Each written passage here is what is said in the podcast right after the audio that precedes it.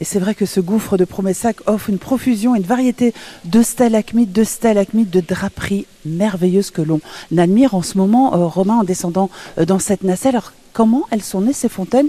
Et puis, c'est quoi ces fontaines d'abord? Alors, ce ne sont jamais que des grosses stalactites. On les appelle fontaines parce que leur débit augmente ou diminue considérablement.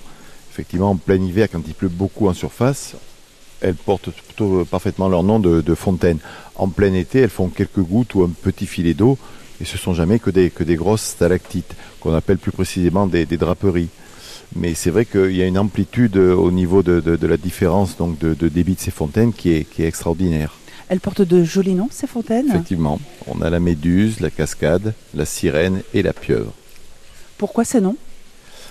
Ça, ce sont les, propriétaires qui, euh, lors des premières visites, euh, lors de la découverte, ont trouvé ce nom.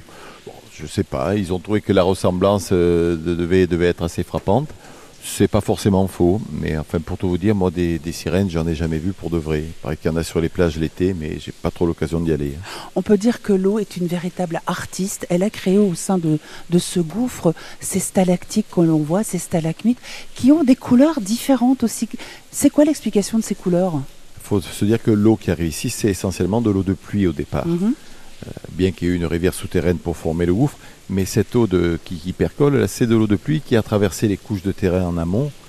Et dans ces couches de terrain, on peut rencontrer toutes sortes d'oxydes, notamment de l'oxyde de fer qui donne la couleur dominante, la couleur ocre, euh, plus ou moins, plus ou moins claire.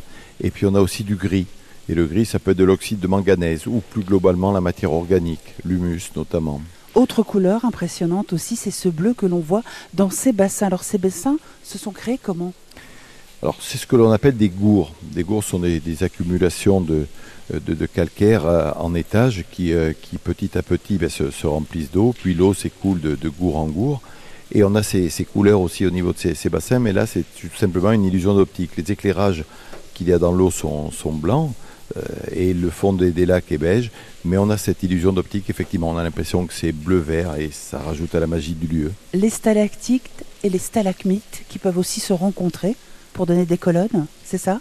Colonnes, qu'on appelle aussi piliers, ou il y a un terme plus technique, monolithe, mais on parle plus généralement de colonnes, effectivement. C'est ce qui fait la particularité aussi de ce gouffre c'est un grand classique euh, des, des, sites du monde souterrain, des sites à cristallisation. Stalactites, stalagmites et, colonnes, c'est ce que l'on trouve en règle générale. Nous, on n'a pas beaucoup, beaucoup de, stalagmites, on a plutôt euh, ces quatre fontaines et une forêt de, stalactites qui est assez, assez extraordinaire. Et puis d'autres cristallisations bien particulières dont on va peut-être parler un petit peu plus tard, ce sont des, concrétions triangulaires. Eh bien, ces concrétions triangulaires, bah, je vous propose d'aller les découvrir. C'est Toujours ici, en direct de ce gouffre de Promessac.